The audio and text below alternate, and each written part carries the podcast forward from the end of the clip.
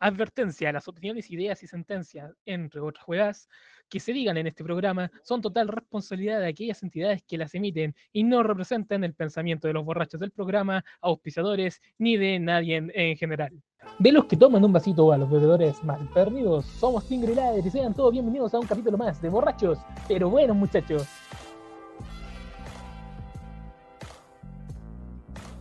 Bienvenidos a un nuevo capítulo de Borrachos. Pero bueno, muchachos, se me fue, weón. no importa. Ya es que una semana estando afuera sin, sin hacer eh, est- este capítulo eh, se le olvidan las cosas. ¿Cómo está hablar? Sí, bien. Bien, Estoy bien, de verdad. bien, bien. Hay que decir, Sí. ¿Cómo han dado? bien, tuvimos que esta intro grabarla dos veces, así que... Pero- Pero eh, no pasa nada. La cosa es que estábamos diciendo por qué no hubo capítulo esta la semana anterior. Fue porque estoy en dos trabajos a la vez. No lo, eh, sí los pusimos de acuerdo. Sí, los pusimos de acuerdo, pero eh, llegué cansado y dije, eh, grabemos otro día porque no quería mostrar mi cara de zombie ese día. Así que eso. Pero hicimos nuestra tarea juntos con Laer y buscamos un temita. Dijimos, ¿qué tema vamos a hablar? Tenemos muchos temas, pero en el capítulo anterior hablamos de, de nuestra experiencia en la universidad. Así que dije- le dije, ¿por qué no hablamos cuando éramos pequeños?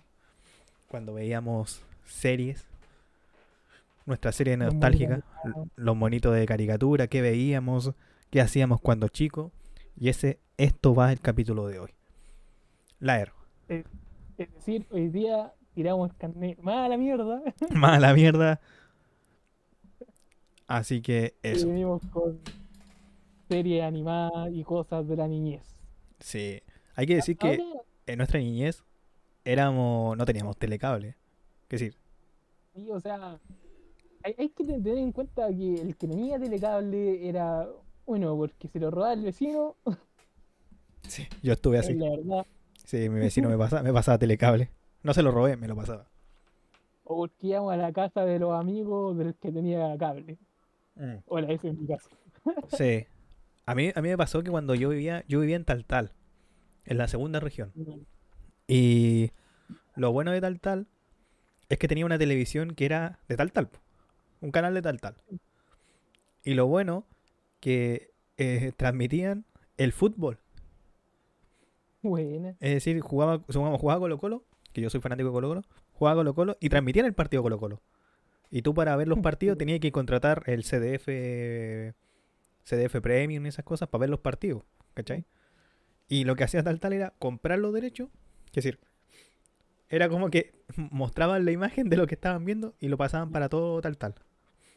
Y te, Buena. sí, te veías los partidos, de repente ponían HBO cuando ya terminaban los partidos, un día tiraban HBO.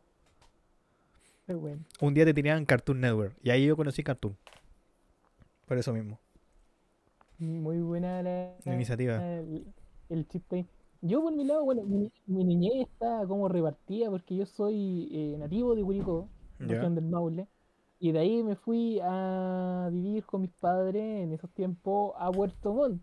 Uf. En Puerto Montt empecé a ver el, el cable más que nada, pero más que cable era TV como nacional, donde uno podía ver este programa conocido Costa a Costa con el fantasma del espacio. Sí, era, era- No se llama, lo viste. el programa se llamaba eh, eh, De Costa a Costa. Sí, era de Costa a Costa. Sí, era- ¿De Costa a sí, algo así de Costa a Costa. Fantasma del espacio. Sí, Y e- era, era entretenido ver al fantasma del espacio haciendo su, su programa. Y también aquí, obviamente, yo también cono- conocí Cartoon Network y Nickelodeon y todo, y todo eso. Y, y me acuerdo que ahí vi harta parte de todo este mundo de el cable. Y después, bueno, me vine acá a Santiago y acá en Santiago uno podía contratar cables, eh, te dan como los meses gratis. Mm, como te dan tres meses gratis y tú después decías, ah, ¿sabes qué voy a cambiar? No me gustó, eh, sáquelo nomás y te llega otro. sí, bo. antes, para cuando el cable era un era un, un bien muy poderoso. Que decir, el que tenía cable era el que tenía dinero o tenía estatus. Sí, entonces eh, yo me acuerdo que en esos tiempos cuando llegó el cable acá, eh, como muy masivo, ¿Mm? te daban esos meses gratis, entonces uno podía aprovecharse de eso y, y- y pasarte de compañía en compañía. Y cuando ya te la acababan la compañía, bueno, eh, otro integrante de la familia era el que ponía el nombre para que Ah, sí, la típica. ver nuevamente cable de nuevo. Entonces tenéis cable gratis una y otra vez. Sí, pues, a mí eh, un, un dato del, del fantasma de Costa a Costa es que el fantasma, eh, puta, no sé si estoy muy correcto de la historia, pero eh, me vi un video de cómo se hizo ese programa. Adult Swim, que era de, es de Cartoon Network, es un programa como de dibujos para, para adultos, pero es un programa para adultos, adolescente adultos. Sí. Eh, el fantasma de- el fantasma era un programa de los 60, si no me Sí, sí, equivoco. Era muy antiguo. Y era de Han- Hanna Barbera, creo que era. Ahí no sé. Me pillaste. Sí, era de Hanna Barbera. Y como Cartoon compró Hanna Barbera, pescó mucho dibujo animado que no los renovó. Que es decir, los dejó en carpeta. Solamente revivió a los Picapiedra, a, la- a los de los futuros, ¿cómo se llama lo- la familia de los futuros? Ah, eh... Ah, no me acuerdo cómo se llaman los del futuro. Pero eran como, eran como los Picapiedra del futuro. Sí, sí. Sí, pues revivieron esos programas. Scooby-Doo, que también era de Hanna Barbera. Pero el fantasma lo dejaron de lado. Y un día Adult Swim lo pescó y dijo, ¿cómo hacemos un programa innovador con este personaje? Pero gastando, eh, usando menos animación. Es decir, pescaron escenas de la serie antigua, e hicieron un programa y crearon el, el, el, el ley del, del fantasma de costa a costa. Sí. Y, y eso, y después crearon, pescaron otros personajes también. Igual hay otro de Harvey, Har- Harvey Birman, que era como el hombre pájaro. Ya. También era un, fan- un era un superhéroe de los 60 por esa época. Y también era de Hanna Barbera. Y pescaron al personaje y lo convirtieron en un abogado. Ni más ni menos. Se, se lo recomiendo, que es muy buena. Ahora, yo creo que muchos que son más jóvenes no tendrán ni santa idea quién es el fantasma del espacio. Para que se hagan una idea, Fantasma del Espacio es un superhéroe eh, muy es- espacial aparte, aparte de todo, Mm. eh, pero es como el héroe muy tirado a así como a Batman, Sí, era como un Batman. Eh, donde el compadre lo que más ocupa es su inteligencia y bueno, las capacidades que de poder ocupar todas las tecnologías que se imaginaban en ese tiempo espaciales que podríamos tener en estos tiempos. Sí, po. Porque él siempre se proyectaba como en el año 2005, 2015 y la verdad todavía no llegamos tanto. Sí, bueno, no hemos ni evolucionado a lo que, a lo que se imaginaba en ese tiempo. Yo me acuerdo que yo, yo conocí el anime. Yo, yo no me digo otaku, pero muchos me pueden decir ¿Ya? otaku. Me baño. pero eh, yo, yo no soy fanático mucho del anime, pero veo anime. Es decir, no veo, no soy como esas personas que dicen, oh, anime de temporada me tengo que ver todo. No, hay un anime que me llama, lo veo y cada después de siete meses veo otro, ¿me entendí? Y Sí. eh, en Chilevisión conocí mucho anime. Conocí Inuyasha. Conocí Slam Dunk, También antiguo. eh, The Lost Universe, que ese anime, joyita. No, ya, ese no lo conozco. Ahí te mostraré una imagen que quizás lo hayas visto, pero no lo conozcas por el nombre. Puede ser, Eh, lo típico Oliver, los supercampeones, los supercampeones. eh, Detective Conan, Los caballeros del zodiaco. los Caballeros del. Zodiaco. eh, Sí. ¿Qué dibujos más había? Eh, Ranma y medio.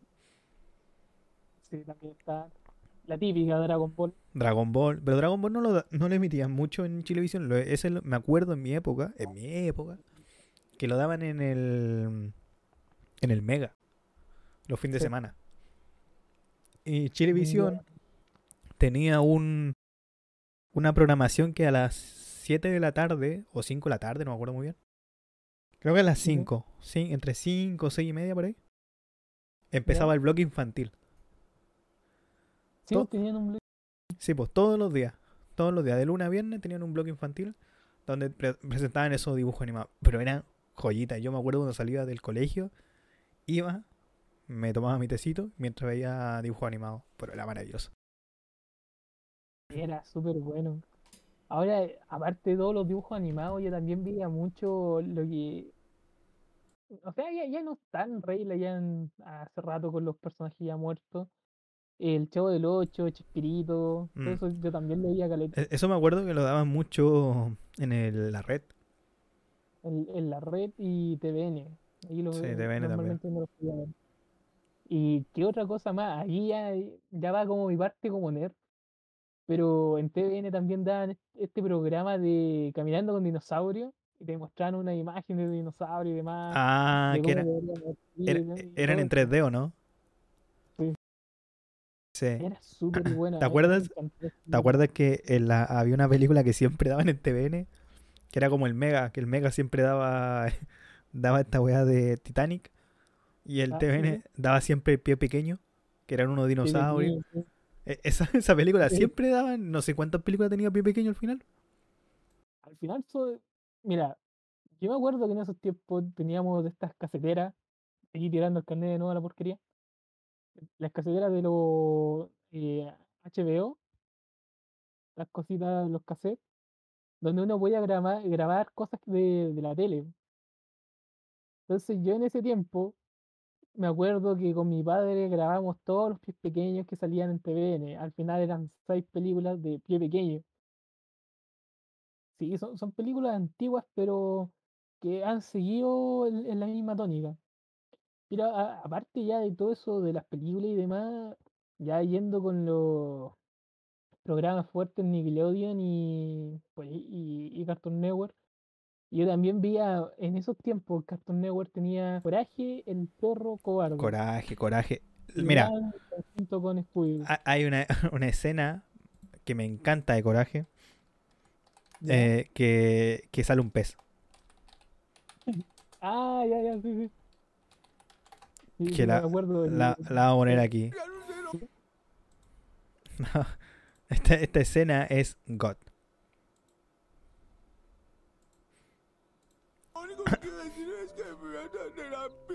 E- Este capítulo no me acuerdo muy bien de qué se trataba. baño? Ah, era simplemente porque Coraje tiene muchas imperfecciones. Ah, de. este, este ser así como maestro o maestra eh, súper estricta y le hace exacerbar de todas sus sus imperfecciones po, y la idea es hacerlo perfecto y me acuerdo que sale este Que era argentino. Te lo juro por. Dieguito Maradona. Por Dieguito Maradona. Sí, toma, Era, era muy buena. genial genial Era muy buena esa escena. A mí me gustaba mucho Coraje también. A muchos le asustaba, pero a mí no. Y hasta el día de hoy, si te das cuenta, eh, hay una teoría sobre Coraje que, que, que hay un capítulo exacto, no sé cuál es, donde supuestamente Muriel y a Justo lo convierten en muñeco, creo. ya Lo- creo que lo convierten en muñeco. Y en el capítulo, creo, creo, pero no me acuerdo, me puedo estar equivocado. sí sí Creo que eh, Coraje no lo vuelve a convertir en persona, creo. Y después en los Mm. próximos capítulos aparece Muriel y justo normal. O creo que los transformó, no sé, no, me acuerdo muy bien, pero la cosa es que en los otros capítulos sale normal. La teoría es que Muriel y Justo murieron en ese capítulo. Y eh, Coraje pescó los muñecos de él y todo lo que pasa de esos capítulos hacia adelante son aventuras que se inventó Coraje. Ya, po- podría ser la, la verdad. No, no me acuerdo de algún capítulo así en sí. Pero tal vez un fan, un fanservice puede, puede ser también. Mm, Porque me acuerdo que el, el último capítulo que sacan ya de Coraje es como entre capítulo y película en sí. Que Mm. te cuentan la historia de dónde viene Coraje, quiénes son los padres de Coraje, por qué no tiene padres. mm. Y cómo es que Muriel y justo lo encu- encuentran a Coraje. Sí, po. Incluso ahora hay un, salió hace poco, sé, creo que dos años o hace un año atrás, una especial que participa con, con Scooby-Doo. Sí. Que hacen un, un pequeño cameo porque, bueno, no sé si Coraje se, seguirá en Cartoon Network porque ya son personajes súper antiguos. No, son, ya los quitaron hace tiempo. Quitaron. a- antes se veía mucho coraje. Se veía mucho los chicos del, los chicos del barrio que eran muy buenos. Muy buenos. Sí, Eh, la vaca y el pollito, la, la típica. Eh. Johnny Bravo. Johnny Bravo. mm, ¿Qué eh, serie más? El laboratorio de Dexter. El laboratorio de Dexter. A mí lo que pasaba en el laboratorio de Dexter me gustaba, pero no era fanático. Hay capítulos que me gustaban, hay capítulos que no, porque lo encontraba que era muy repetitivo siempre. Siempre la, la hermana cagándole la onda al weón. Y el weón como que nunca le salía bien las cosas, era- no sé, nunca me gustó mucho, no era fanático. Sea, está- estoy en la misma. Habían capítulos muy buenos y otros que daban grima ya. Era como, pucha, siempre es lo Mm. mismo. Sí, era, era, no sé, es- y, y Johnny Bravo también me pasa lo mismo, porque Johnny Bravo, no sé, yo creo que soy más de series con, que ¿Ya? continuaban cosas. Que eran con continuación, porque Johnny Bravo era mucho de... Pasaba esta- algo en este capítulo y en el siguiente ya no pasaba. No, no se contaba, como que era siempre auto autoconclusivo. Cada capítulo se terminaba y no seguía. Sí. No sé, mira, yo por, e- por ese lado Johnny Bravo a mí nunca me gustó. Mm, Que es como el personaje que nunca me gustó de Cartoon Network. Eh, mi favorito en sí diría que es Coraje. Y el otro con el que me quedo es, es como esta serie que tuvieron durante un tiempo. mm. Scooby-Doo también era que buena. Hay, hay un, hay una, una serie que la vi más grande, es decir, cuando estaba como en media, ¿Ya? que era de, de Scooby-Doo, pero la, la transformaron como más para... Era como más adulta, no, no que pasaba desnudo, cosas así, pero la historia era más adulta, era más seria. Y se llamaba Scooby-Doo eh, SA, creo que se llama, o CCA, algo así. Ah, sí, sí. La- eh, Es muy sí, buena. tenía una- más, más fuerte, un poco más fuerte. La Sí, investigación eh, era más fuerte. Sí, pues era más, eh, eh, y además eran todos los capítulos eh, se, se conectaban, po. se conectaban Sí. entre sí y era muy bueno porque la historia era más seria, había muertes, porque te, te contaban que el, el primer equipo que existió murieron Sí, y ahí se conectaban las cuestiones y era muy buena y no sé por qué la cancelaron, pero que era muy buena esa serie. Yo, yo creo que no la, la hicieron pensando para niños, pero al final la pescaron más adultos, pues.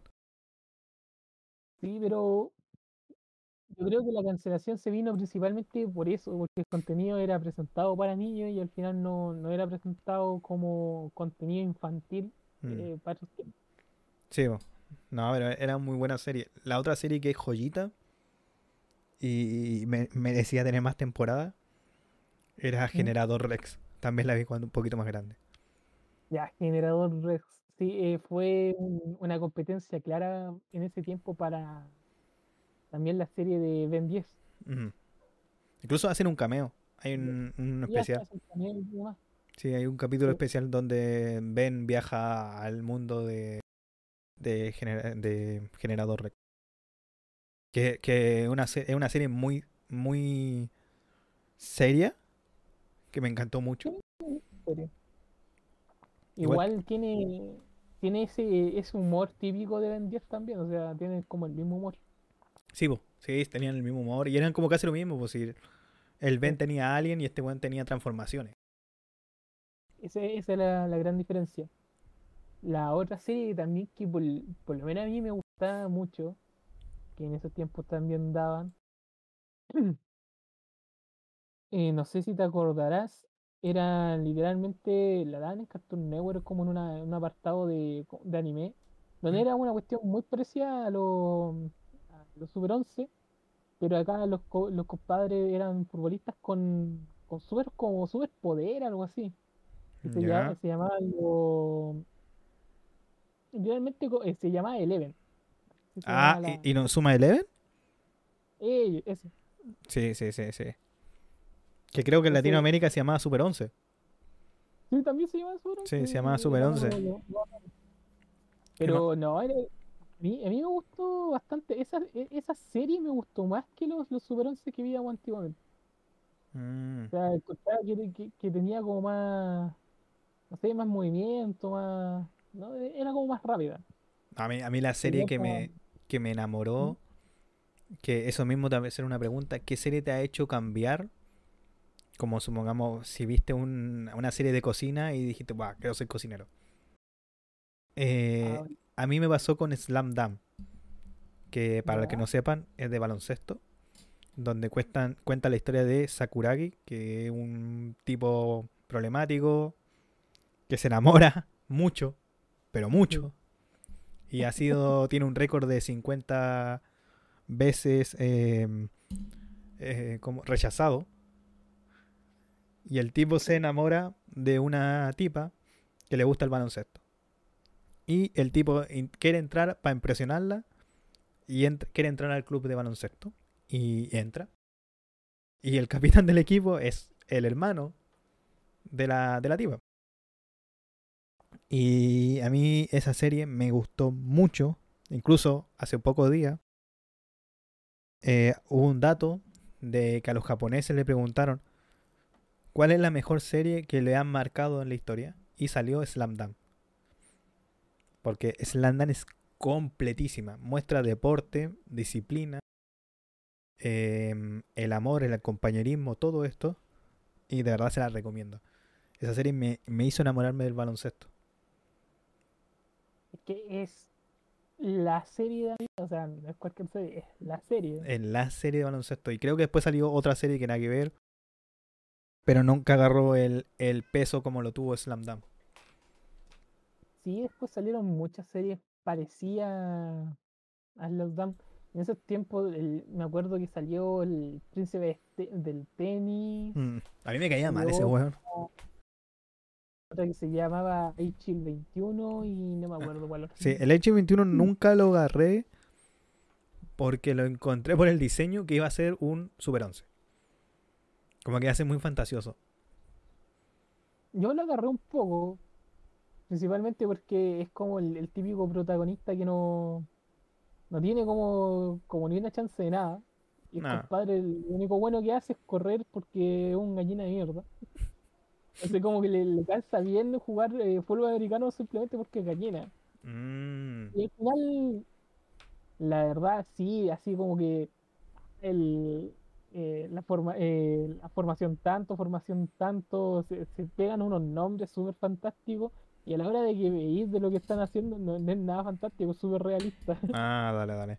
A mí lo que, Entonces, como, como, ah, como te decía, a mí me, lo que me cargaba era el protagonista de del príncipe del tenis. Ah, ya, estamos iguales, a mí no me gustó mucho. Es que, es que siento que cuando lo haces un personaje tan serio, que, que el tipo así como las minas así, oh, ese es el mejor, y así como que el tipo, no, no, quiero derrotar a mi padre. Y es como que no, no se ríe nunca. Es como, no sé, es como un emo jugando tenis. Sí, es- oh, No, no, no, empati- no empatizáis con el personaje, po. sí, A, a- a lo que Sakuragi tú empatizabas, porque decía, Sakuragi quería conquistar una mina, ¿quién no quiere, que no quiere conquistar a alguien? Y el tipo hizo eh, lo imposible para descubrir eso. Para, para intentar de conquistar a alguien. Y se da cuenta. Mira, mira la metáfora que voy a tirar. Anoten los niños. Él hace esto por amor. Y al final encuentra su verdadero amor, que es el baloncesto. sí. Y eso es bonita la historia porque el tipo primero quería conquistar a la tipa, odiaba a Rukawa porque era bueno y porque la mina le gustaba a Rukawa. Y aparte. sí, aparte. Y el tipo eh, se da cuenta que es una carga para el equipo y se empieza a poner a entrenar, a entrenar. Y pasa a ser un aporte importante en el equipo. Sí, Lo único malo de esa serie es que la terminaron muy pronto. Mm, sí. La verdad es que terminaron muy rápida la serie. En el manga, un poco más. sí, el manga continúa, pero la serie termina en un punto donde clasifican a las nacionales y ahí la dejan. Sí. Que yo cuando llegué a ese capítulo y dije, ¿dónde hay más? Y, y no se mostró nada y yo quedé así como, no me quiero leer el manga porque tengo la esperanza de que va a salir alguna vez la continuación. Salió una película que aún no la, ve, no la veo, la veré. Y creo que va a salir otra película este año. Mm, ya. Y no sé de qué se va a tratar. Si se va a tratar. Yo creo que se va a tratar de las nacionales por esos lados. Y si les va bien, van a hacer una serie. Yo creo. Como lo hicieron con Dragon Ball. Ojalá tienen otra serie adicional de la que ya tiraron. O sea, una. No sé si decirle una segunda temporada, pero la seguiría de. Sí, O sea, que la, la película conecta ahí con las nacionales y qué pasa después. yo creo que lo que van a hacer. Quizás. eh, van a hacer un remake. Es decir, lo van a volver a animar todo. También puede Lo vamos a comer todo de nuevo los 101 capítulos, pero más resumido. Y de ahí van a continuar la historia más adelante. Yo creo, no lo sé.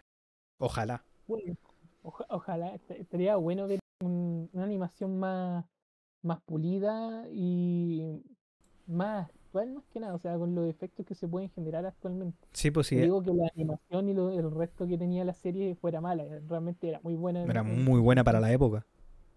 Pero para lo que es ahora la, la serie animada, yo creo que se puede mejorar bastante en términos de visual. Sí, además que tiene el opening, el mejor opening que podéis declararle a alguien. Que no, que no haya, que no sea fanática del anime, tú le, le ponías esa canción, pum, la enamoráis. Que la canción es muy buena. Muy, muy buena canción. Por mi lado, así una serie que me haya tocado, yo diría que fue la que aquí en Latinoamérica se, se conoció como Espíritu de Lucha. Pedazo Esa serie, hay que ser Esa sincero, serie- yo la empecé a ver hace poco. Es muy buena y salió en conjunto con otra serie que se llamaba Kenichi. No sé si la viste alguna vez. Nietzsche era un tipo de karate. Era karate, era, lo, era literalmente lo mismo que Espíritu de Lucha, pero llevado al karate. Mm, Entonces yo, esa- esas son las dos series que a mí me engancharon mucho y en ese tiempo me sentí muy así como allegado al protagonista, de ser el típico que le hacían bullying. Entonces fue como, ah, ya, yo sabéis que yo también quiero meterme en cosas así. Entonces en esos tiempos me acuerdo que me metí en judo, me metí en varias cosas de deporte, eh, todo tipo de pelea. y veía estas series. Ahora, yendo más a espíritu de lucha, eh, el típico protagonista que es al que le hacen bullying, este compadre se llama Ivo Makanauchi. ¿Y qué pasa con él? Que tiene el trabajo con la mamá de pescadería y en la escuela le hacen bullying por esto. Y como nunca tiene tiempo, eh, todo le, se lo echan en cara más que nada. sí, pues además Y era un poco antisocial. Sí, bo. Y el compadre, en, en una de estas que le están pegando, eh, un boxeador, que en este caso es como otro parte del, del protagonista de acá, como el, el ídolo que posteriormente va a ser de Makanauchi, es Takamura, y lo salva de la golpiza que le están, del finiquitar la, golpiza que le están dando al pobre. Y ahí el compadre con- eh, conoce todo este mundo del boxeo y quiere ser boxeador y poco a poco se da cuenta de que literalmente e- es, como su vocación ser boxeador. Y ahí empieza a tener el respeto de los que le hacían bullying, que es lo- la mejor parte de todo esto, es como e- ese conjunto de... En Kenichi pasa un poquito lo mismo, Kenichi es un, co- un cobarde en sí que todos le pegan. Y por ese motivo, el compadre llega a, un, a conocer a la hija del maestro de un dojo y del mejor dojo de Japón, es lo, lo mejor del chiste. Mm, Entonces, el compadre conoce a los mejores maestros de Japón en las diferentes categorías y decide que para hacerse más fuerte y no para que no lo pisoteen nunca más, él va a aprender las artes marciales y de poco a poco él tiene esta manía de que eh, él no tiene que andar golpeando gente, sino que todo lo que ha aprendido y todo lo que va a hacer eh, lo va a ocupar simplemente para proteger al más débil. Y esa es la idea de, de Kenichi, así como un, un superhéroe al que siempre lo golpean, pero siempre logra hacer eh, el ganador de las peleas porque compadre, gracias a todo su entrenamiento, tiene una alta resistencia a los golpes. Mm, es como es muy parecido a Makanochi, porque Makanochi eso es lo que tenía. Era resistente a los golpes y pegaba fuerte. Sí, aquí es lo mismo. Eh, Kenichi tiene, tiene una resistencia increíble a los golpes y no se cansa nunca. Y tiene un golpe devastador también. Mm. He aprendido literalmente de diversas artes marciales. A mí, Pero eso fue como lo, lo de mi niñez, más que nada. a mí Makanochi me lo empecé a ver este año y sí, como es, sí, como este año me lo empecé a ver. Eh, me lo empecé a ver porque siempre Makanochi al principio y Ha- Hajime no no me llamaba mucho la atención porque no me gustaba el boxeo. Eh, y no me gustaba mucho su animación. Sí, una animación antigua. Sí, po. Y este año, trabajando, una compañera dijo, veamos eh, Hajime no Ippo, Espíritu de lucha, dale. Y en la pega lo vi y lo vimos como cinco capítulos. Y dije, hoy la weá buena. Sí, Por- es súper bueno en sí. Sí, dije, voy a empezar a verla. Y me, buah, me la vi. Es un personaje que em, muy, muy humano, muy de ahora. Que sí, muy... eh, es un tipo que literalmente se saca la mierda para mejorar. Porque el tipo tiene... eh, él quiere ser campeón, pero no es porque quiere ser el, el mejor. La cosa que tiene Sí. ese personaje es que quiere ser el mejor porque quiere sentirse un ganador. Incluso cuando gana el título, eh, no se siente como, el, como alguien fuerte. Y esa es su búsqueda, de ser alguien fuerte en la, en la historia. Y es muy bueno. Les recomiendo. Ah, en el manga está muy buena la cuestión, pero no la han continuado en el anime. Pero el manga está buenísimo. Y además, no te encariñáis con un solo personaje, te encariñáis con Takamura, con Volk, con Sendo, con Hippo, con el jefe, con, muchos personajes que vais encontrando en la serie, te vais, tienen su historia. No hay ningún malo, no hay ningún personaje malo en ese. Tiene muchos personajes, muchos enemigos de Ivo se vuelven personajes ahí que. O sea, enemigos en el ring más que nada, porque al final se vuelven amigos del compadre. Sí, pues, e- eso es como un anime que no hay un villano. Porque todos los que pelean, todos los... Tú decís, ya, el prota es bueno y el que va a pelear es malo, pero es que no. Incluso a veces te, te metes tanto en el, en el lado del, del, del oponente de Hippo que quieres que gane el oponente. Porque tienen historias tan tristes que eh, quieren sobresalir por algo. Y eso, Sí. eso es muy bueno de la serie, que, que, que te haga dudar de repente del protagonista, porque hay muchas series que, ah, el protagonista y, y tiene que ganar porque, porque es el protagonista. Y esta no, esta serie te hace pensar, decir, "Bueno, este tipo tiene más problemas que Hippo y, y merece ganar por esta cosa, como Volk. Volk es un personaje muy bueno que podría haber sido el protagonista perfectamente de esa serie. Y, te- y por lo menos te demuestran que, por ejemplo, Ivo, por ser protagonista, eh, que es la típica, ah, el protagonista y siempre tiene que ganar. Mm. Es el- la típica de muchas series. Sí. Pero aquí Ivo recibe de vez en cuando varios golpes de, de humildad diciendo, no compadre, seráis el más fuerte o tendréis muy, mucha fuerza, pero hay gente mejor que tú. Sí. Es que es que es como en la vida.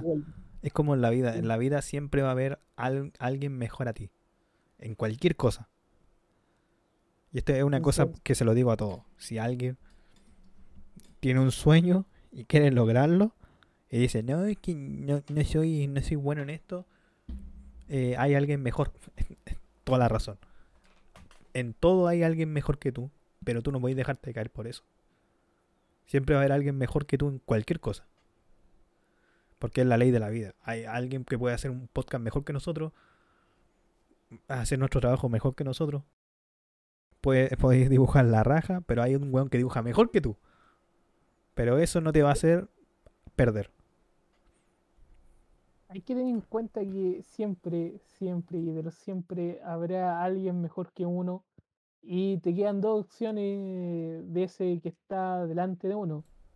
Uno, tener la envidia. Segundo, aprender de ese compadre. Sí. Literalmente yo siempre me fijo que lo mejor es la segunda, aprender, porque cuando uno aprende, puede ser tan bueno como ese compadre, o incluso puede ser mejor. Sí. Tienen que sacar lo bueno. E- Ese es mi, e- es mi consejo. Si alguna vez ven a un compadre que es muy bueno en lo que hace o mejor que uno, no lo envidie, aprenda de él. Sí. Eh, y eso, eso en las animaciones de pequeño lo enseñaban mucho eso. Slam Dunk, eh, Espíritu de Lucha. eh, los supercampeones igual te enseñaban un poco, que eso sí, que se demoraban 20 capítulos en meter un gol. Eh, Dragon Ball no tanto. Yo siento que Dragon Ball no te deja una enseñanza clara ninguna. Y Dragon Ball es más acción y entretenimiento puro. no- Sí, es, pelea, es, como ver lucha libre, no te deja ninguna enseñanza, pero lo disfrutas. que se trataba de eso principalmente. O por ejemplo, yo me acuerdo que en esos tiempos eh, estaba también esta, la serie Inuyasha, estaba Samurai X también. Mm. ¿Cuáles más? Eh, bueno, Los Caballeros del Zodiaco y otras más, que muchas de ellas eran eh, se regían bajo ciertas ram- eh, tramas y al final no eran como para enseñarte cosas de la vida o algo muy fuera de, sí, sino era más que nada entretener a la gente o darle una historia atractiva. Mira, de los Universe era el Star Wars del anime. Mm, Este era el anime, es una joyita, tiene un, buen, un, un opening exquisito. No me acuerdo mucho de lo que es, pero creo que el protagonista era un caza recompensa. La de pelo azul era como. Era como un robot. Un holograma. No me acuerdo muy bien qué lo que era. Pero estaba conectado con la nave del protagonista. La chica rubia es una tipa que se la encuentra ahí. Creo que otra casa recompensa. ¿ya? Y los otros, los otros personajes no me acuerdo. En verdad no me acuerdo. Pero Ya, es eh, una joyita, es una joyita. No, no la vi. Véale, muy buena. que- ¿Sabes qué? ¿Sabes de qué me acordé? De, aparte de los picapiedras, los supersónicos. Eso era lo del futuro, po. Lo que estábamos hablando del futuro. Sí, po, eso era lo del futuro, los supersónicos. Pero sabéis que yo nunca fui fanático de los supersónicos, me aburría. Creo que ¿En nunca enganché, nunca enganché con los supersónicos, nunca. Capitán Cavernícola sí. Capitán Cavernícola. Que no vio Capitán Cavernícola, pedazo de joya. Pero yo, yo me quedo más con los picapiedras, más que nada. ¿Tú la viste verdad. alguna vez en Boomerang una ¿Ya? serie que era de carrera de personajes de Hanna Barbera? No. ¿Nunca lo viste? No, no me suena. Para nada. Mira, eh, era una serie. este es un pedazo de serie. Era una serie donde pescaban personajes de Hanna Barbera ¿Vale? y hacían como una Fórmula 1 de carrera. ¿Ya? Y era con que se continuaba cada capítulo, ¿me entendí? En un capítulo había mostraban una carrera, en el siguiente mostraban otro tipo de carrera. Y cada uno suma- sumaba y tenía que em, eso, tenían que ver, conseguir el ganador. Cada vehículo, cada que si cada participante tenía su versión de, de vehículo. Como ella, el capitán cavernícola. Eh, estos personajes tenían un tanque y estaban divididos en, en, en grupos. Pues estaban los buenos y estaban los malos. La típica, los malos le hacían trampa a, lo- a los buenos y a veces ganaban. No, no siempre ganaban los buenos, hay que decirlo. Y, y ahí están muchos tipos de vehículos que salían en la serie. po. Buenísimo. Pero era muy buena, muy buena y... no, me- no me acuerdo cómo se llamaba, pero la busqué como carreras locas. Pero eran, eran carreras de Hanna Barbera. Era, bueno, era, una- era muy buena, de verdad, era una serie muy buena y, y, y cada vehículo tenía como sus cosas especiales, pues uno lanzaban cohetes y algunas cosas. La cuestión. Pero- oh, pero qué, qué buena. Qué buena, qué buena. Yo lamentablemente no nunca vi esa serie o, o cartoon en esos momen- en esos tiempos. Mm. También hay una, una esta es una serie, es una serie más que, que la daban en Nickelodeon, que no sé si, yo creo que la habéis visto. Se llama Manual de Supervivencia de Net. Sí, muy conocido. Muy conocido. Qué serie más buena. Era entretenido. era- o sea, imagínense, yo creo que todos han visto Malcolm. Pero imagínense un Malcolm, pero simplemente hablando de la escuela, ¿no? De cómo sobrevivir al colegio. Sí, y como que era, era muy raro porque mezcla, te daba consejos cómo vivir eh, el- la vida de escolar, pero eh, sobre muy sobre sobre imaginado, como que de repente había un tipo que tenía una, una mochila gigante, que había un capítulo que decían que tenía que tener una, una mochila cool para ser cool, Sí. y mostraron un capítulo con una Eh. mochila gigante, cosas así, era, era Mm. muy buena serie. Era buena serie. y- Soy y- y 101. tenía- Igual. Soy 101 también, sí, también la vi. Y bueno, Malcolm. Malcolm. Sí, Malcolm, Malcolm. Malcolm, sí, sí, también. Pero eso la dan en el canal 13. Canal 13. Mal- Malcolm es una de las series que, que más vi en su momento. Mm, Sí, es que era buena. Era una serie muy distinta. Muy Sí. distinta para la época. Adelantada para la época, yo creo. Muy adelantada para Sí. la época. Sí, porque era una Ahora- serie muy buena. Tenía reverencia, tenía humor muy reverente que la época no lo tenía. Sí. Y, y aparte es como la, mm, la forma que tenían para contar la historia y por principalmente por presupuesto también de, de la directriz de Malcolm, que era ponerte la cámara siempre en frontal. Sí. Entonces siempre, siempre grababan a, a Malcolm y todo lo que pasaban desde un- una cámara. Y ese es el detalle también de que no tenían mucho presupuesto, así que contaban con una pura cámara. Es que era la época del. VHS, la época de, de- del anime, porque e- esa serie me contaba mucho de que, incluso en el intro mostraban cosas como que están viendo anime. Sí. Era la época del internet y todo eso. e- e- eso le daba así como su, su plus a, a Malcolm el del medio, porque así se llamaba la serie. Sí, que más conocido como Malcolm en Chile. Porque nunca se le, nunca se le llamó Malcolm del medio, se le llamó Malcolm. Están dando Malcolm. Malcolm, ¿no? Sí, no, Y no. Caleta en, eso- en esos tiempos también, no me acuerdo, si- creo que sí, también eran el 13 de los Simpsons, Mm. la típica. Que era el humor de, de esos tiempos. A mí, eh, Pero, ¿qué? a mí me pasaba los sábados, porque como te decía, Chilevisión en esa época era muy bueno para el bloque Sí. infantil. Tenía de lunes a viernes lo que dijimos, serie animada. Y em, eh, sábado y domingo, lucha libre La lucha libre. O en Chilevisión. era muy buena. Donde tenían un presentador, tenían un presentador que te hablaba de la lucha libre, te ponían el capítulo, era sábado Raw, domingo SmackDown. Y después de eso, domingo, eh, si había evento de lucha libre, ponían el evento. Yo me vi WrestleMania, me vi Royal Rumble, me vi muchos luchadores que hoy día son leyendas o son muy conocidos. Me los conocí por Chilevisión. Sí, tenía, ahí Bati- tenía ahí al Batista, está el compadre este, Rey Misterio, El Rey Misterio, John Cena, John Cena, Randy Orton, también. DX, que era Eh, Shawn Michael y Triple H. sí. También está este compadre que era como un guarda, era el guardaespaldas de, de si no me acuerdo, si mal no me acuerdo del compadre que dirigía la lucha libre. Y era un buen gigante, casi de dos metros, desgraciado. No, era, era muy buena época. Igual, eh, ¿qué hacías tú, Val, pa... cuando chico? Yo, yo me acuerdo que jugaba muchos partidos fuera de- alre- afuera de mi casa. Ah, partido.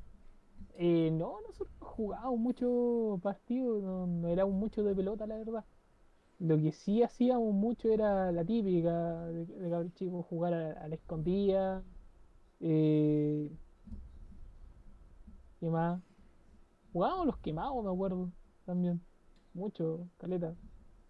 Muy a esa, esa tirada de, no, no sé si, si te acordáis de esta serie, Hora de Recreo, algo, algo así se llamaba, Creo que nunca la vi. que te, te mostraban la, la vida de, de un grupo de cabros chicos, literalmente la hora de los recreos que tenían. La, la serie era sí que me, me recuerda a esa es eh, Arnold. Hey Arnold también tiene e- esa tirada. Y bueno, nosotros jugamos los, los típicos juegos. eh. Eh, los quemados, eh, eh, la pinta también. Mm. Y eso más que nada, no, no jugamos mucho fútbol. eh, El fútbol yo lo vino a jugar tampoco mucho, jugábamos más básquetbol. Cuando vine a, ju- a estar ya como en secundaria, más o menos, que o sea acá se conoce como la media, Mm. ahí empecé a jugar más es- esa parte de los deportes. A mí, a mí, Arnold, si te das cuenta, uno cuando chico no se daba cuenta mucho de las situaciones de, la serie que estaba ambientada. Pero Arnold estaba ambientado como en una, en un mundo como súper, súper duro, si te das cuenta. O sea, te, te mostraba literalmente el mundo del suburbanismo, donde todos vivían en una residencial. Sí, y todos tenían su historia. Había un tipo que, que estaba desempleado, trabajaba la señora. Entonces, igual como que tenéis toda esa, e- e- esa perspectiva y en el colegio se junta de todo, el, el que tiene más plata, el que tiene menos plata, Mm, eh, se demuestra un poco la parte racista que, ti- que tiene Estados Unidos también. sí. Entonces, hay, hay- de todo, te, mostraban un poco el mundo estadounidense, pero de la parte muy urbanista. Sí, era, era muy dura esa serie. Si- ahora, viéndola ahora, era muy dura lo ambientado que estaba. Si Arnold era un niño cuidado por su, por sus abuelos, que aparte Sí. tenían un edificio donde arrendaban casa, que se arrendaban habitaciones, que decir, era como un gran departamento donde arrendaba cosas.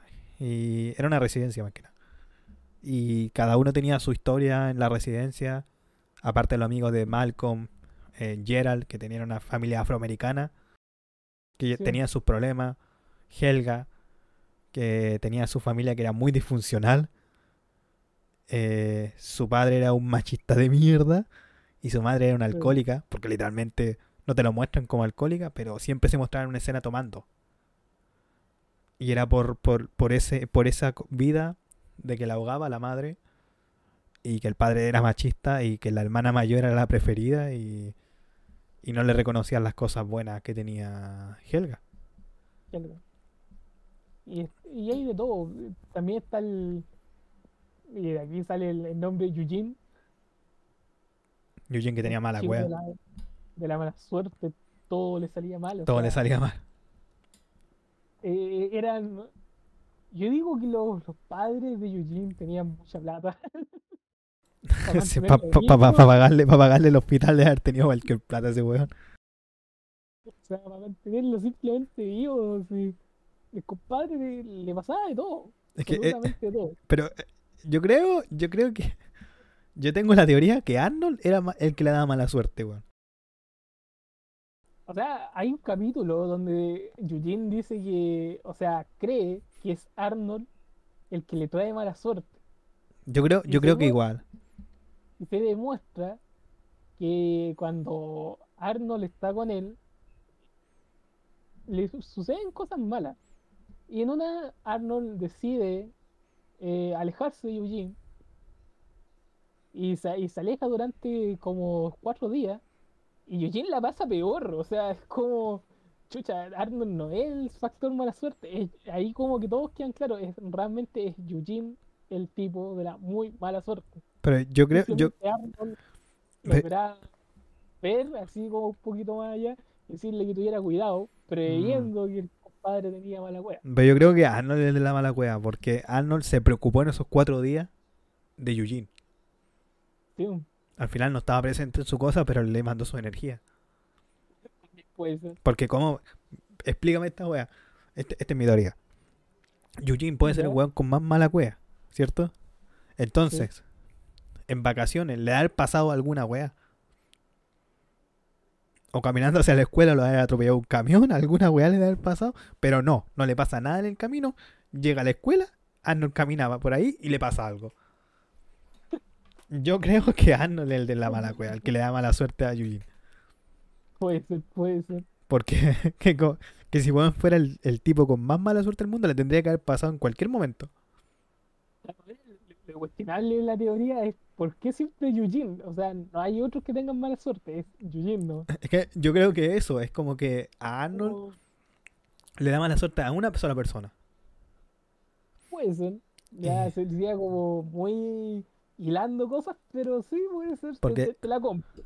Sí, porque como que si no, te- los creadores te dejarían claro, ah, Arnold el culiado el de la mala cueva. Sí, po. Pero no te dejan claro eso, igual te lo dejan como rebotando. Eh, sí, po, lo, dejan, lo dejan, en ese capítulo lo dejan rebotando mucho.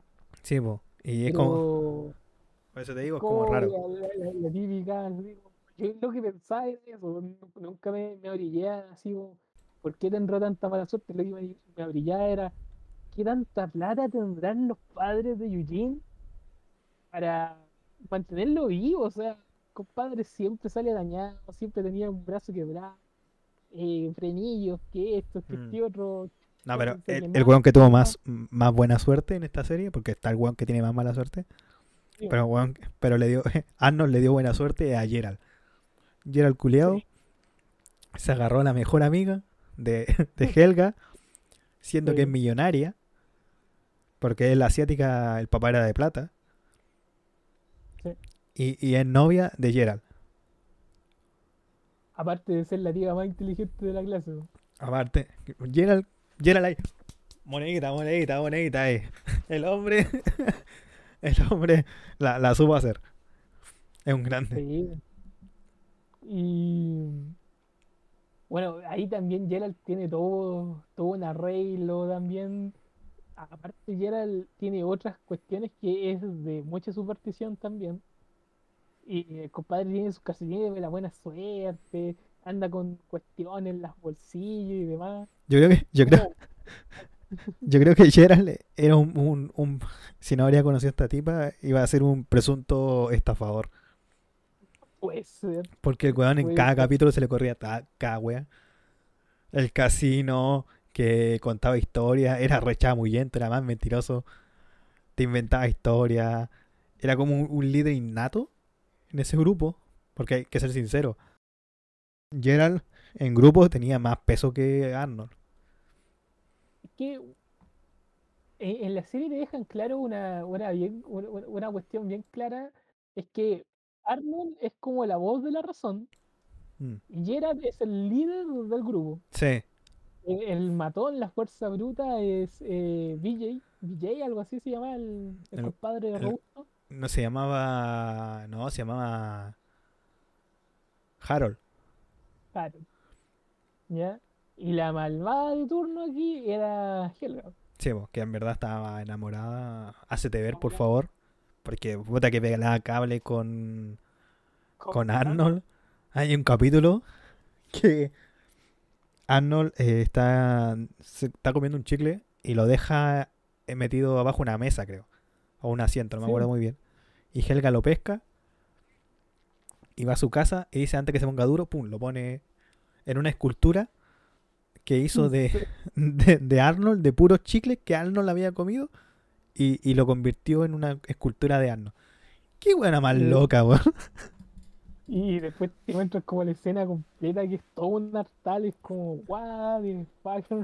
Sí, además escribía, le escribía perio, le escribía mm, en su libro de, en su, en el diario. eh, escribía lo que le pasaba. Era, era, era romántica pero pelaba el cable de brígido. Sí, o sea, pero cuando estaba con Arnold lo, trataba como el ajo. Sí, lo- lo mejor Es que es la típica, si los que pelean se aman. sí, Era la típica que se decía, los que pelean se aman, era su, su forma de mostrar que le quería, pero Arnold le gustaba, le gustaba a otra chica que era, ¿cómo se llamaba la tipa? Eh, Laila. Leila, sí. Laila. Pero, y, y ahí está como la contraparte de, Hel- de Helga, porque mientras Helga era, era terrible mala, eh, Layla era terrible, como la, la buena de la clase. Pero Ese no, tipo de personas pero no- ayuda a mí mucho. pero no pescaba a Arnold, lo veía como un amigo.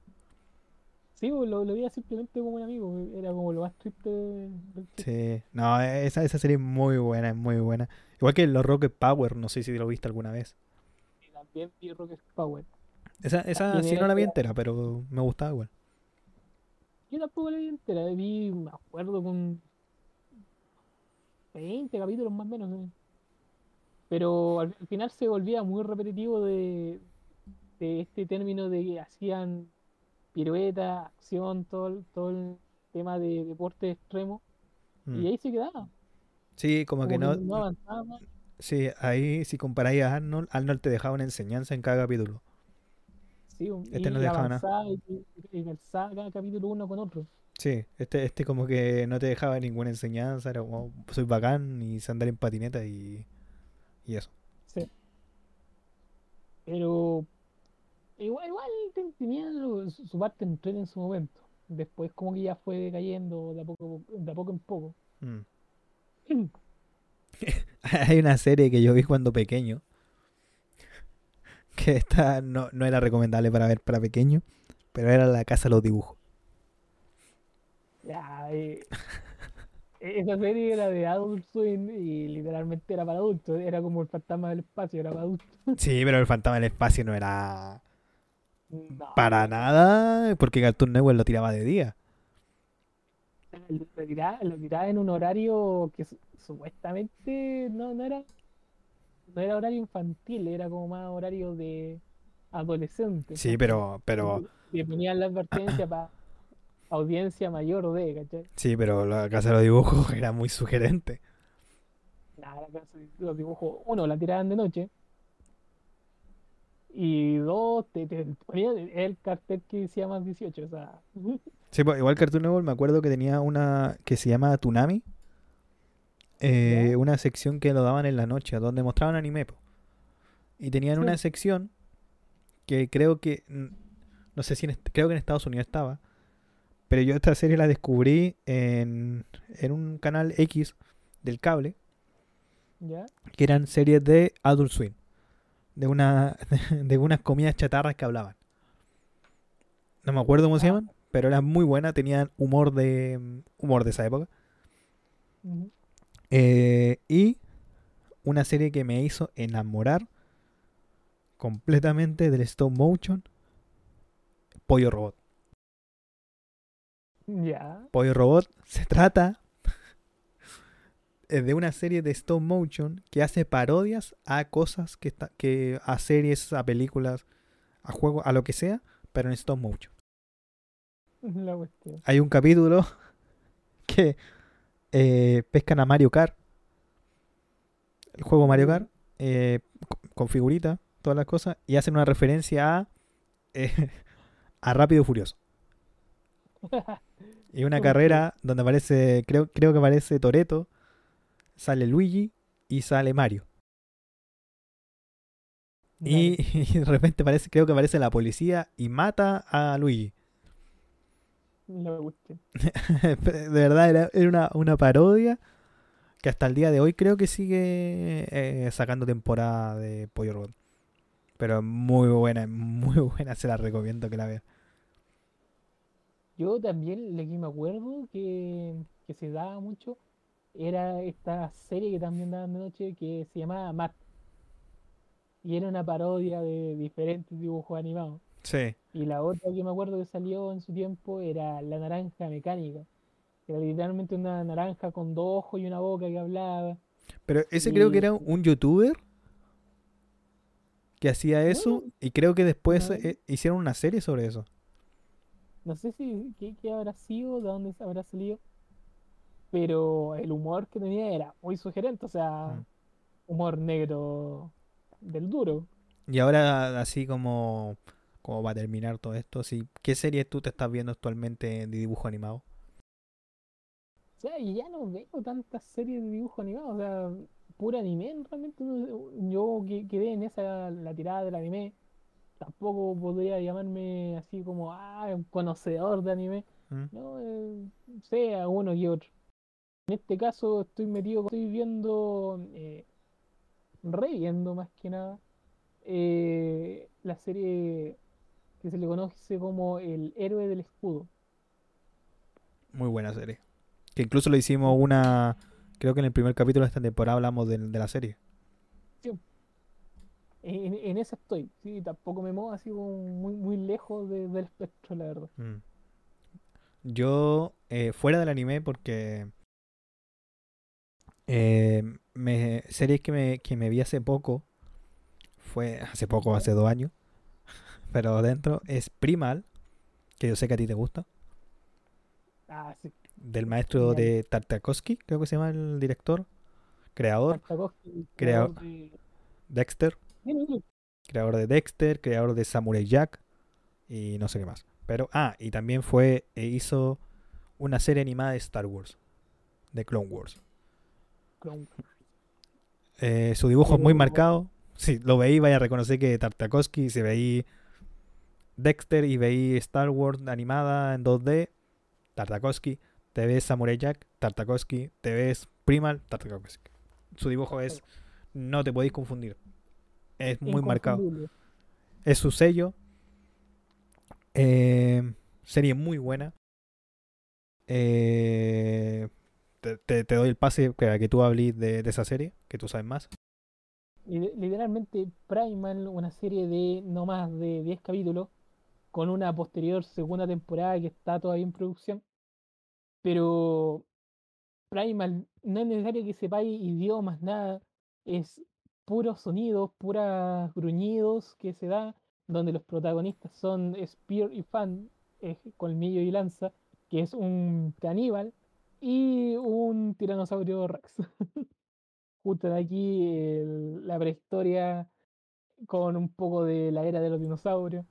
Y te demuestra la aventura, la aventura literal de estos dos en conjunto contra un mundo bastante devastador. Y literalmente es muy sangrienta esta de Adult Swim. El contenido es bastante gore, Sí. debo decir, Eh, muy gore. es muy gore. Y hay Eh, una cosa, una cosa así para interrumpirte, que hay, como dijiste tú, no habla ni- en ningún momento, pero eso no te aleja de la serie porque cada gesto, cada gruñido o cada cosa es un lenguaje de esa serie que tú lo reconoces exactamente lo que está diciendo. literal. Es como un idioma, un idioma para la misma serie. Uno entiende a cabal lo que cada personaje quiere decirle al otro y entender lo que están diciendo, o sea, se interpreta muy bien. Sí, En otras palabras, lo que quiere, lo que quieren interactuar en los personajes. Y lo bueno, lo bueno de la serie es que cada capítulo, porque yo, yo en su momento pensé que iba a ser igual que el laboratorio de Dexter, que un capítulo cerraba y otro abría y no se no juntaban ni pegaban uno con otro. Y no, aquí todos tienen una seguidilla, todo tiene un porqué y todos se juntan en algún un capítulo siguiente. sí, tiene, tiene su continuación. eh, eh, es lo bonito del capítulo. Eh, te dejan con una con un cierre de primera temporada bastante abierto para una segunda. Y bueno, ya, ya anunciaron que la segunda había venirse. Que estaría súper bueno. Y ¿qué más te puedo decir de, de Primal? Que la vea. serie co- y la recomiendo al 100%. O sea, muy buena serie. Sí, yo la serie que también hablé se llama eh, Infinity Train, el tren del eh, tren infinito. Sí. Eh, una serie que me la vi, creo que en mi cuando estaba en la universidad. Me llamó la atención por motivo de que Cartoon Network hizo un hizo como un concurso donde creadores de contenido, dibujantes y cosas así, mostraran su, un cortometraje sobre la serie, sobre cualquier cosa, para que se hicieran conocidos. ¿Ya? Y el creador de esta hizo un corte de esta serie y la gente le gustó, porque la, la emitieron durante los comerciales. La gente le gustó, Cartoon dijo, vamos, le pasó dinero, hicieron una serie. Cambió distinto, porque el diseño de dibujo era muy distinto. Creo que era mejor en, el corto que el, el de ahora. Pero yo lo encuentro que está muy bien dibujado. La serie tiene cuatro temporadas.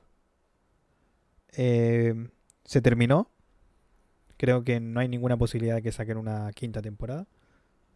Pero la serie es muy buena. En la primera temporada cuentan la historia de una tipa, que aún no me recuerdo muy bien el nombre, que tiene problemas, eh, sus padres son separados y ella huye porque quiere ir a un viaje muy importante para ella. Que al final no va a ir porque su padre no podía. La cosa es que ella se sube a un tren que aparece de la nada y lo lleva a un mundo eh, un mundo distinto que aparece con un número eh, y ahí va la aventura de ella de tratar de que el número baje a cero si el número baja a cero ella puede salir del, del vagón ¿cómo sale? Eh, cada capítulo te va enseñando cosas y si la protagonista va aprendiendo de eso el número va bajando. Prácticamente es un tren que te enseña cosas. La segunda temporada va muy de la mano con la primera, por un suceso que pasa en la primera, y la tercera y cuarta son... En verdad sí, la tercera creo que va muy de la mano también de la segunda, y creo que la cuarta nada que ver. Así como que muy distinta, no la he visto, la cuarta, pero es una serie que me marcó mucho porque... Eh, como que te enseña mucho. Y una serie muy buena, muy buena. Es un mundo imaginario increíble. Y. Y. Muy, muy, pero muy buena. No al nivel de Primal, creo que Primal está a un nivel superior. Por lo que dije de que es una serie que con su lenguaje que tiene corporal, de gruñido, de moverse, de cómo actúan los personajes, em, encuentro que es mejor que todas las temporadas de, de Infinity Train. Porque es un camino de dos personajes que se unen, que son enemigos naturales, y se unen para buscar un camino que aún, aún no se sabe qué camino están buscando.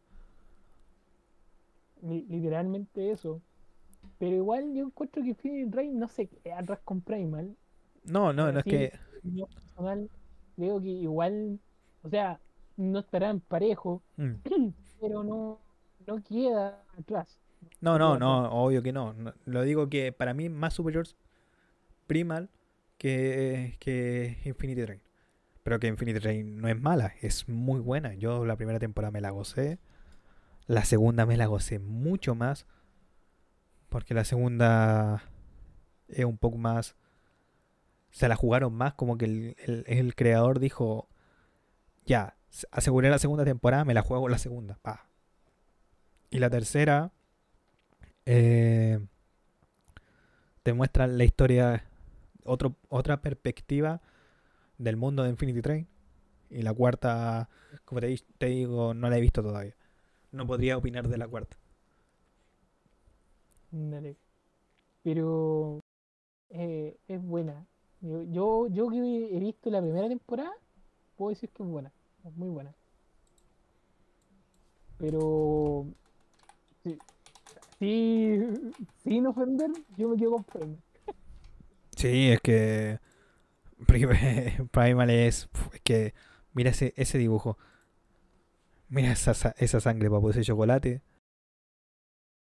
Eh, es que es una serie muy buena, una serie eh, muy actual. El estilo de dibujo, Tartakovsky no ha cambiado nada su dibujo, pero se nota que sí ha evolucionado eh, la forma de contar las cosas. Incluso hay una teoría que el protagonista de, de Primal aparece en Dexter. Ah, puede ser, puede ser. Porque hasta ahora lo que ha hecho mucho, Ahí está. sí se podría dar. Lo que ha hecho mucho Tartakovsky es que hay pequeños cameos en cada una de sus series de sus distintas series antiguas o de series que tuvo pensadas.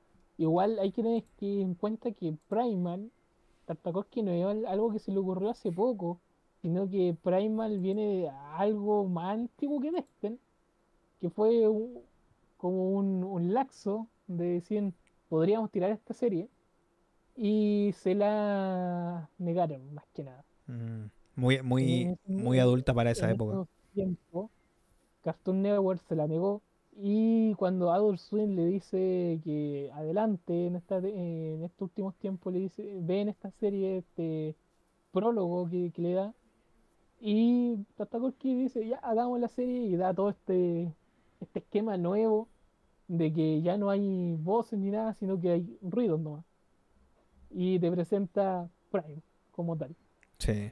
E- Es una muy Entonces- buena serie que yo recomiendo demasiado que la vean. Si hay estudiantes de animación o gente que quiera hacer una serie animada o un cómics, cualquier cosa que represente eh, como una evolución de un personaje, cómo tienen que tratar los personajes, cómo se tienen que comunicar, ver Primal porque es muy buena, te enseña mucho. Y Infinity Train también, para que te la vamos a decir. Infinity Train tiene. eh, también es importante para mí porque hay un proyecto que quiero. No sé si va a salir alguna vez. Pero hay un proyecto que a mí me está dando vuelta. Que yo creo que en un capítulo hablaremos de proyectos que tenemos en la vida y todo eso. Pero yo tengo un proyecto que gracias a Laer debe conocerlo. Pero no lo voy a hablar aquí. Aún. Es en otro momento Sí, en otro momento, pero es una idea que se me salió trabajando en el trabajo actual que estoy ahora. Y, y se me ocurrió una historia, todo eso. Y aparte, eh, me acordé también un poco de Infinity Train y dije, oye, tiene referencia a Infinity Train, eh, pero no es una copia para nada. Tiene cosas muy distintas. Solamente hay una referencia ahí que es un homenaje más que nada. Eh, puede ser un proyecto que salga, no se sabe. Yo creo que a corto plazo no va a salir. Este año no va a salir. Hay que tener en cuenta que es un proyecto financiado por una buena persona. Sí, y, y es mucho trabajo para una persona porque es... Lo único que puedo decir que es eh, un cómic. Un cómic eh, o un libro con ilustraciones, no sé. Pero eh, que podría escalar a serie. Pero el problema, estoy trabajando solo en ese proyecto y, y tampoco estoy apurado. Primero el proyecto Borracho pero bueno muchacho es mi prioridad. Número uno. Mi segunda prioridad es Twitch y YouTube. Y Tik- TikTok por ahí. Que pueden seguirme en TikTok. Sí, y mis proyectos personales que también están por ahí. Pero algún día se verá la luz esa serie, ese, ese, esa historia y la estaremos hablando aquí. Y ca- sí, capaz que sorteemos una alguna cosita sobre eso. Pero eso, Tiempo más que nada, mi estimado. sí, para eso. Así que muchas gracias por escucharlos hoy. Perdónenlo porque no trajimos un capítulo anterior. Pero la vida es así, no hay tiempo para todo. Pero la hemos pasado muy bien, Laer. ¿Cómo la pasaste tú? Re bien, como siempre. Así y que, podríamos decir así a la audiencia, nos atrasamos una esta vez, cosas que nos pueden pasar más que nada. Pero trataremos de ser constantes y, y no los vamos a dejar eh, sin capítulo más de dos semanas, la verdad. sí, no, se, va, se, se atrasan por día nomás. Nada más que eso. No, no se apuren, no, no es algo que nos vaya a suceder muy seguido. Sí, sí. Así que eso, de verdad, muchas gracias por escucharlo a todos buenos borrachos y buenos muchachos, muchachas, gente. Eh, si no están suscritos a este canal, suscríbanse. Si están escuchando desde Spotify, compártanlo para que los conozcan más personas. Pónganle a seguir a, a Spotify. Síganme en mis redes sociales que abajo está Twitch, TikTok, Instagram y prontamente en la cárcel. no, eso no. Pero eh, eso, de verdad, muchas gracias. Y los vemos borrachos. Pero bueno, Besitos. Cuídense. Adiós.